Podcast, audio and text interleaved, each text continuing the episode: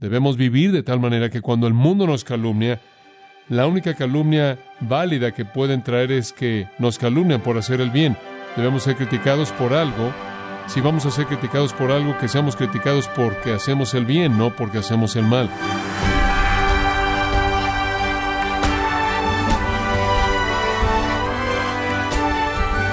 Sea usted bienvenido a esta edición de Gracia a vosotros con el pastor John MacArthur.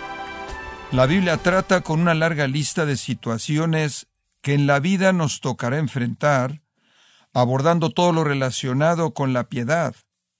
Uno de esos temas es el tema del sexo. ¿Qué tipo de pureza requiere la Biblia en esta área?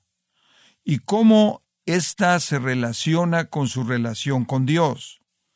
El día de hoy, John MacArthur tocará el tema de cómo el sexo y la pureza en este tema impacta su crecimiento espiritual y su efectividad para el reino de Dios.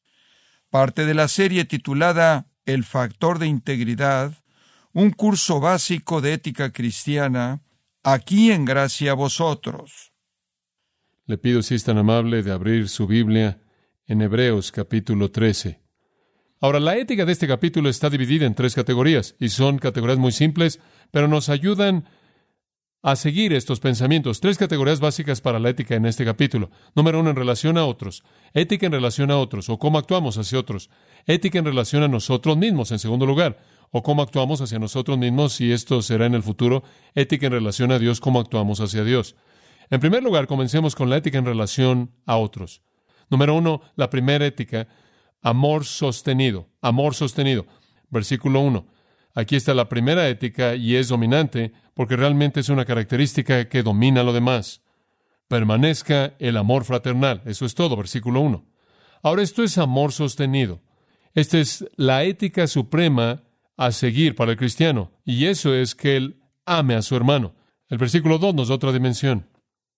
No os olvidéis de la hospitalidad, porque por ella algunos sin saberlo hospedaron ángeles. Ahora, el término hospitalidad aquí podrá referirse a creyentes y a incrédulos. La Biblia dice que debemos mostrarle amor a los extraños, inclusive a los que son incrédulos. En Gálatas 6, versículo 10 dice, hagamos bien a todos los hombres, especialmente a los que son de la familia de la fe, pero no solo a ellos, a todos los hombres.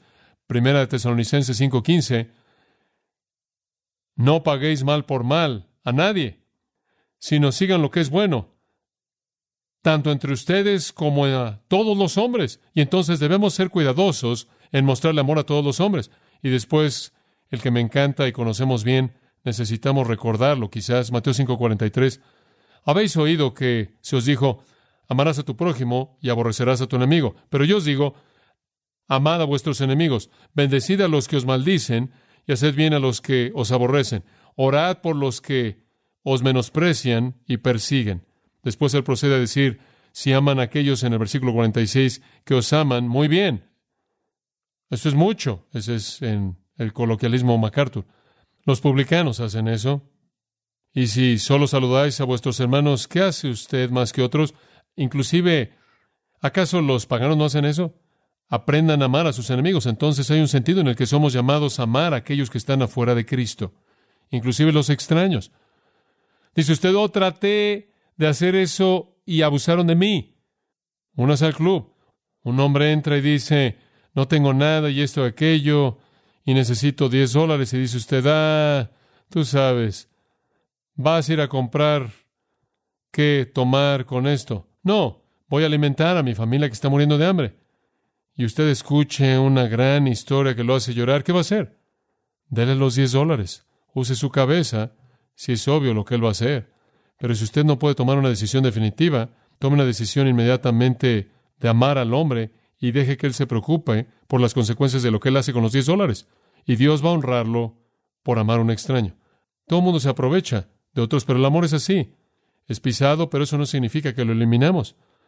No se amargue en el amor simplemente porque ha habido gente que lo ha quemado. Los judíos solían tener un dicho. Hay seis cosas. El fruto de lo que un hombre come en este mundo y por lo que Él es creado en el mundo por venir. Y después la lista comenzó de esta manera. La hospitalidad al extraño y visitar a los enfermos. Entonces los judíos tenían un sentido muy, muy profundo de hospitalidad. De hecho, entre los judíos, Abraham era considerado como sobresaliente por su hospitalidad. Y un verdadero hijo de Abraham debe amar a los extraños. Y los cristianos no deberían hacer nada menos que eso. Los cristianos deben tener un amor hacia los extraños. Se requiere de un obispo en 1 Timoteo 3.2 que él se ha dado a la hospitalidad y también en Tito 1.8. Un pastor, un líder en una iglesia, debe tener un hogar abierto en donde la gente puede venir y ser parte de su vida y que las necesidades de la persona sean satisfechas, si existen necesidades que puedan ser provistas por él. Cuando deben escoger alguna dama mayor que sirviera en la iglesia, en 1 Timoteo 5.10, aquí están de las que debe usted escoger, de las que se hablen bien, que tengan buena reputación de buenas obras, si ha creado hijos, si ha practicado la hospitalidad. Muy importante. Eso mostraba un corazón amoroso y mostraba a alguien que estaba dispuesto a quemarse simplemente por el gozo de expresar amor. Y después él añade esta pequeña nota a pie de página simplemente como un motivo, porque por ella algunos, sin saberlo, hospedaron ángeles. Usted simplemente no sabe a quién tiene. Ahora no está diciendo aquí que debe hacerlo porque usted va a hospedar ángeles. Él está diciendo que algunos lo han hecho y él, claro, está regresando a Génesis 18. Recuerde que Abraham recibió a tres y resultó que era Dios y dos ángeles.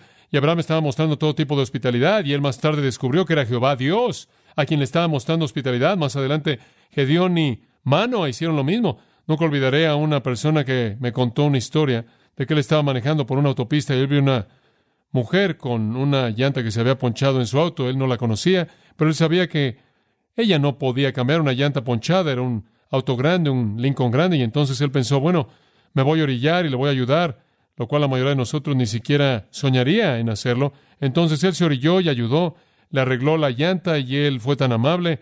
Y un par de semanas más tarde llegó un camión a su casa y un hombre se acercó a su puerta y dijo, tenemos una televisión a color que entregar. Y entonces le trajeron una televisión a color enorme con una tarjeta que decía gracias, la señora Nat King Cole. Ahora todos queremos salir corriendo a la autopista para encontrar a la señora más cercana. Sé lo que es el materialismo. Pero esa es la idea aquí. La idea es, cuiden a los extraños, no saben a quién tienen en sus manos y no saben lo que Dios puede hacer en su vida simplemente por el amor que le han mostrado. Eso es tan importante. Jesús inclusive dio un paso más adelante y me encanta lo que dijo en Mateo capítulo 25 y necesito recordarlo tanto cuando pienso que algunas veces tengo que evitar a alguien. Yo fui un extraño y me recibisteis, versículo 43, desnudo y me vestisteis, enfermo y en la cárcel y no me visitasteis. Entonces también responderán diciendo, Señor, ¿cuándo te vimos hambriento o sediento, como extraño o desnudo o enfermo? Versículo 45, de cierto os digo, que en cuanto no lo hicisteis a uno de estos más pequeños, no me lo hicisteis. Antes él había dicho lo mismo, en reconocimiento aquí es en condenación. La manera en la que usted muestra su amor un extraño refleja su actitud hacia Jesucristo. Entonces el amor sostenido es básico para la ética cristiana. El amor fraternal sostenido y el amor sostenido a los extraños, sean creyentes o incrédulos. La segunda afirmación de ética, empatía. El amor sostenido es el primero y después viene rápidamente la empatía. Versículo 3. Acordaos de los presos como si estuvierais presos juntamente con ellos. Eso es compasión, amigo cuando usted puede estar encerrado con las personas que están encerradas. Y esos cristianos en esos días tuvieron muchos problemas en mantenerse afuera de la cárcel, porque siempre estaban siendo encarcelados debido a su fe. Y él dice, acordaos de los presos como si estuvierais presos juntamente con ellos, y de los maltratados, como que también vosotros mismos estáis en el cuerpo. Recuerde que usted es físico y usted puede sentir el dolor por el que están pasando. Empatía, compasión. Y muchos cristianos, como dije, eran encerrados en la cárcel. Una de las características menos parecidas a Cristo de todas es la indiferencia egoísta que dice, tengo mis problemas sin meterme en los de alguien más. Esa es una terrible indiferencia egoísta apática la antítesis de la ética del cristianismo, la cual es empatía hacia alguien que está en necesidad. ¿Sabe usted lo que debería hacer? Reemplace su autocompasión por amor hacia otros. ¿Y sabe usted cuál es la mejor manera de deshacerse de sus propios problemas? comience deshaciéndose de los problemas de otras personas y usted se va a perder en ellos. La gente que está preocupada por sus propios problemas, preocupada por la autocompasión, realmente no es empática. Y usted puede disfrazarla de muchos términos, pero termina siendo egoísmo. Necesitamos llevar las cargas unos de otros, necesitamos sentir lo que sienten. Cristo lo hizo, porque no tenemos un sumo sacerdote que no pueda compadecerse de nuestras debilidades, sino uno que fue que en todo tentado a nuestra semejanza. Él ha estado en todo lugar en donde hemos estado. Él ha sentido todo dolor que hemos sentido. Empatía. Usted está en el cuerpo, observa el versículo 3. Ustedes saben cómo se sienten. Pierdas a sí mismo en el cuidado de otros. Muy bien, ahí está la primera categoría. La ética cristiana comienza con la relación a otros. ¿Cuál es la relación? Es así de simple. Amor sostenido y empatía. Es amarlos y es cuidar de ellos, sean hermanos o sean extraños. En segundo lugar, llegamos a la categoría de su responsabilidad hacia usted mismo. ¿Cuál es la responsabilidad del creyente hacia sí mismo? Y esto comienza en el versículo 4. Número uno, pureza sexual. Pureza sexual. Ahora esto sigue la discusión del amor rápidamente porque el amor cuando se pervierte se convierte en lujuria y la lujuria rápidamente produce impureza sexual. Entonces encaja bien, comenzando en el versículo 4. Honrosos en todos el matrimonio y el lecho sin mancilla, pero a los fornicarios y a los adúlteros los juzgará Dios. Ahora, la impureza sexual no solo es un pecado en contra de otros, sino que primordialmente es un pecado en contra de nosotros mismos. Dice usted, ¿por qué dices eso? Bueno, eso es lo que Pablo dijo en 1 Corintios 6 y versículo 18. Entonces simplemente lo estoy sacando de él. Huí de la fornicación, pornea, pornografía, pecado sexual. Cuando lo ves, huye. Cualquier otro pecado está fuera del cuerpo, pero el que fornica contra su propio cuerpo peca. Entonces, esta es su responsabilidad para con usted mismo, que usted sea sexualmente puro. El amor cristiano debe ser mantenido de manera correcta, moralmente puro. Ahora, quiero ver este versículo por un minuto porque es importante. El griego literal dice, matrimonio honorable en todos, lo cual significa que el verbo sea es implícito. Podría ser que es usada. Ciertas versiones tienen matrimonios honorables. Si eso es verdad, entonces es una afirmación de un hecho. El matrimonio es honorable en todos. Y esa es una afirmación verdadera. Dios ve el matrimonio como algo honorable. Lo inventó. No es honorable en el mundo de la actualidad. La gente se ríe del matrimonio. Usted oye todos estos argumentos del hecho. No necesitas un certificado y todo esto y los hombres tienen un matrimonio torcido y en nuestro mundo es algo anticuado y para la gente de otra dimensión, pero a los ojos de Dios el matrimonio es honorable. Esa es una afirmación verdadera. Y quizás él está haciendo esto en referencia a ciertos ascéticos que han adoptado el voto de castidad. Algunos de ellos, como Orígenes, quien fue famoso, quien se castró a sí mismo, porque él pensó que eso traería más devoción a Dios. Bueno, aquí el Espíritu Santo simplemente arruina ese concepto ridículo. Eso no es particularmente agradable a Dios. Si Dios diseñó el matrimonio, entonces Dios espera que el matrimonio sea honorable y Dios afirmó que es honorable. No hay nada de malo con eso. De hecho, 1 Timoteo 4 dice que en los postreros días falsos profetas vendrán y van a menospreciar el matrimonio prohibiendo casarse. Entonces podría tan solo ser una afirmación general. Si lo es, Él está diciendo el matrimonio es honorable en todos. Y después él está diciendo, y el lecho sin mancilla o la cama sin contaminación, y eso simplemente significa que sexualmente, en su cama, entre usted y su esposa o usted y su marido, no hay nada que usted pueda hacer que esté mal. A los ojos de Dios, todo en la cama es puro. Si usted está casado, y ese es un concepto fantástico, y usted no necesita sentirse culpable, porque sea lo que usted haga, no es contaminado a los ojos de Dios. Ustedes se pertenecen el uno al otro, y eso, claro, dentro de los límites de lo que es sensato y dentro del marco de la salud y el evitar lastimar a la otra persona. Pero no hay nada que usted pueda hacer que esté contaminado. La cama no está contaminada. Él no lo aclara más que eso. Esa es una afirmación verdadera.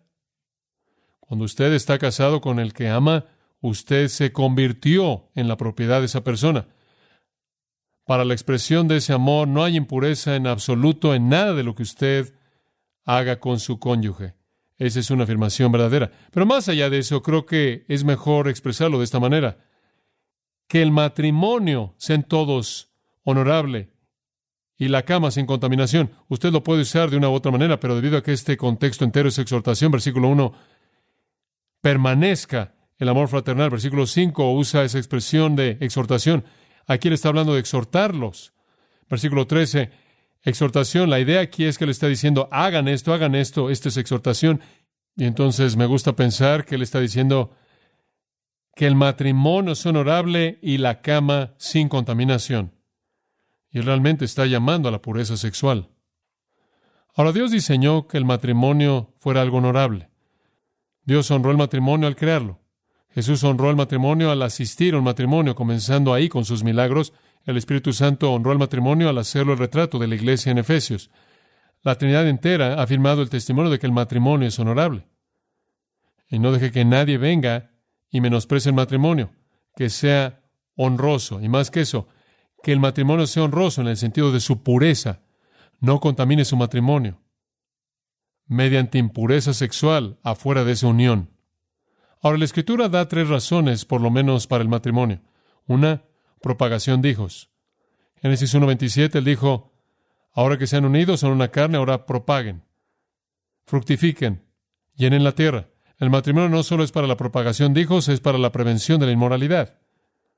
Es para la prevención de la inmoralidad. Hay algunas personas que no podrían mantenerse puras como solteros.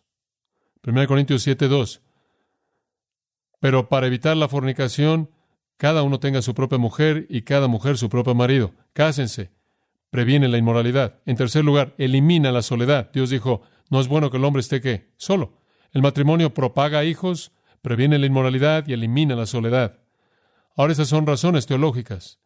Añada a eso el hecho de que el matrimonio es una relación placentera y satisfactoria y el matrimonio tuvo la intención de ser la expresión de la plenitud del amor. Entonces Dios ha retratado el matrimonio en la escritura como algo muy honorable.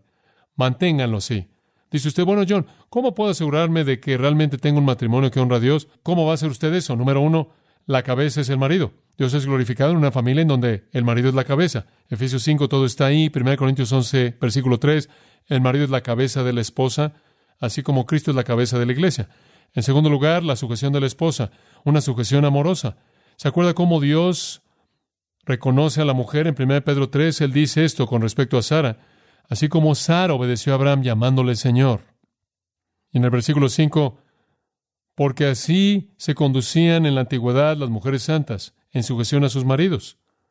Eso le agrada a Dios. La tercera cosa, el matrimonio que es honorable no solo es aquel en donde el marido es la cabeza y la esposa es sumisa, sino en donde es regulado por el amor, regulado por el amor.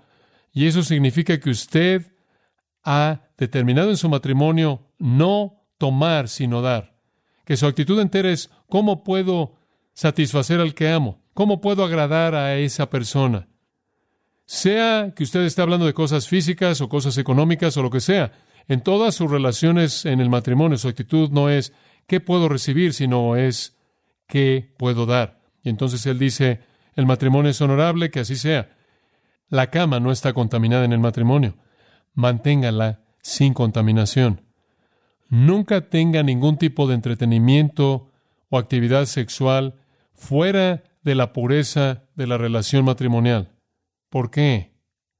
Porque a los fornicarios y a los adúlteros los juzgará Dios. ¿Sabe usted que esa es la única ocasión en la que una afirmación de juicio va con una ética en el capítulo 13? Dios toma en serio la pureza sexual, muy en serio. Usted puede jugar con el sexo ilícito, usted puede jugar afuera de su matrimonio, y desde el punto de vista del juicio del hombre usted puede salirse con la suya, pero usted nunca podrá salirse con la suya desde el punto de vista del juicio de Dios. Y créanlo, el juicio de Dios viene, ¿no es cierto? Todo viene en el colapso de matrimonios, vienen enfermedades venéreas, vienen drogas, viene en la destrucción de la familia, viene en homicidio, viene en suicidio, pero viene porque usted no puede ir en contra de una moralidad que fue integrada en el universo y evitar las consecuencias. Dice usted, bueno, John, ¿cómo gobierno mi actividad de esta manera? Bueno, puedo llevarlo a 1 Tesalonicenses 4 y únicamente voy a repasar esto rápidamente porque está en la cinta de la voluntad de Dios. Pero permítame tan solo dársela. Primera de Tesalonicenses 4.3. Aquí está el estándar para la conducta sexual.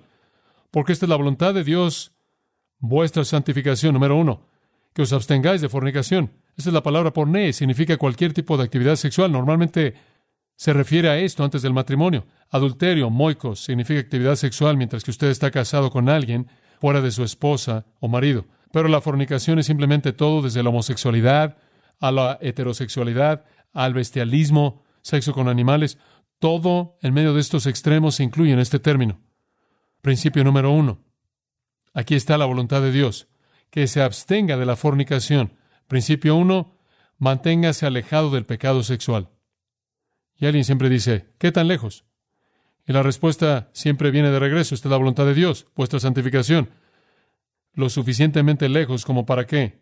Para ser puro. 100% apartado para Dios. Principio número uno, manténgase alejado del pecado sexual. Y aquí damos un paso más hacia adelante. Principio número dos, en el versículo cuatro, que cada uno sepa cómo poseer su vaso. Y eso lo tomo refiriéndose al cuerpo. En santificación y honor, principio dos, aprenda a controlar su cuerpo de tal manera que honra a Dios. ¿Qué significa eso? Poseer significa controlar. Está su cuerpo bajo control. Algunos de ustedes jóvenes salen en una cita y se sienten ahí y comienzan a involucrarse ahí en algo de actividad extracurricular. ¿Qué sucede? Poco después ya no pueden controlar su cuerpo, su cuerpo los está controlando ustedes. Pablo dijo, todo me es lícito, pero no se detuvo ahí. Todo el mundo correría eso y diría que su versículo de por vida. Él dijo, todo me es lícito, pero no seré controlado por nada. No es lo que hago lo que me mete en problemas, es lo que me hace. Y él simplemente está diciendo aquí, su cuerpo debería estar en control, de tal manera que honra a Dios. Usted debe mantener el control de su cuerpo de tal manera que honra a Dios. Y Pablo dijo, eso no es fácil. Golpeo mi cuerpo y lo pongo en qué? En servidumbre. No sea que habiendo sido heraldo para otros, yo mismo venga a ser descalificado. ¿Cuántos hombres conoce usted en el ministerio que no hicieron eso y terminaron siendo descalificados en su ministerio porque no se pudieron controlar? en el área sexual. Ha pasado muchas más veces de lo que a algunos de nosotros nos gusta pensar. Y entonces el principio está ahí. Controle su cuerpo de tal manera que honra a Dios. Manténgase alejado de la actividad sexual. Versículo 5. No en pasión de concupiscencia, sensualidad, concupiscencia, como los paganos que no conocen a Dios. Principio 3. No actúe como los paganos. Uno, Manténgase alejado del pecado sexual. Dos, controle su cuerpo de tal manera que honra a Dios. Tres, no actúe como el resto del mundo. ¿Cómo actúan? Son guiados por sus concupiscencias.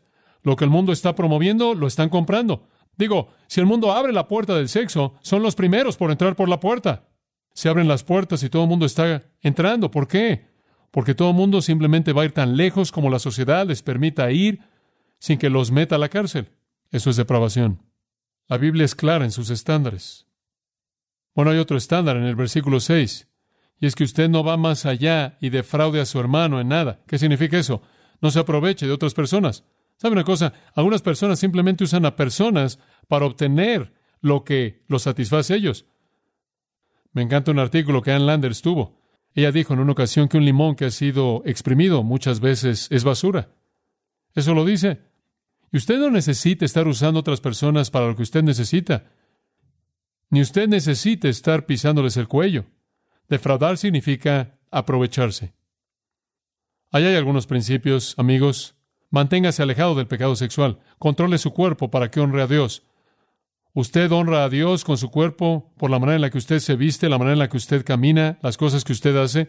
No actúe como el resto del mundo actúa, guiado por la concupiscencia. Y en cuarto lugar, no se aproveche de otras personas. No use a otras personas para satisfacer sus necesidades y placeres. Esos son los estándares de Dios, dice usted. No me gustan esas reglas. El versículo 8 fue escrito para usted. Por tanto, el que deseche esto, no deseche hombre, sino a Dios. Si a usted no le gusta, usted tiene que hablar con él.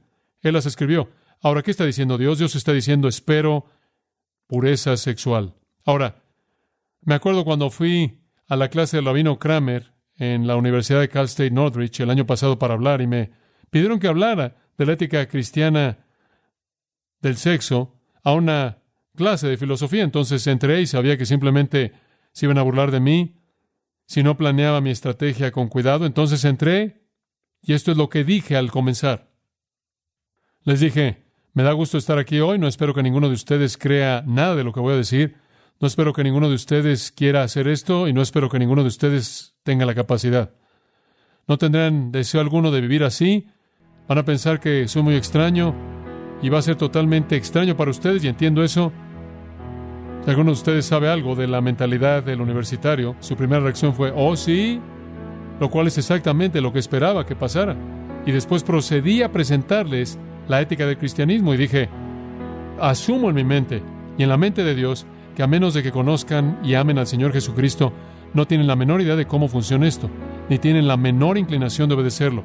Entonces dije, a lo que todo se reduce es a un conocimiento personal de Jesucristo.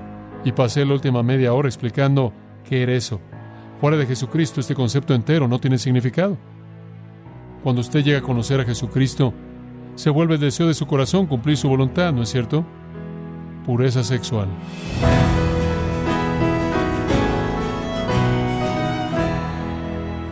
John MacArthur concluyó este mensaje con la sobria verdad de que al menos que conozcamos a Cristo con una íntima relación personal, todos nuestros esfuerzos éticos serán vanos.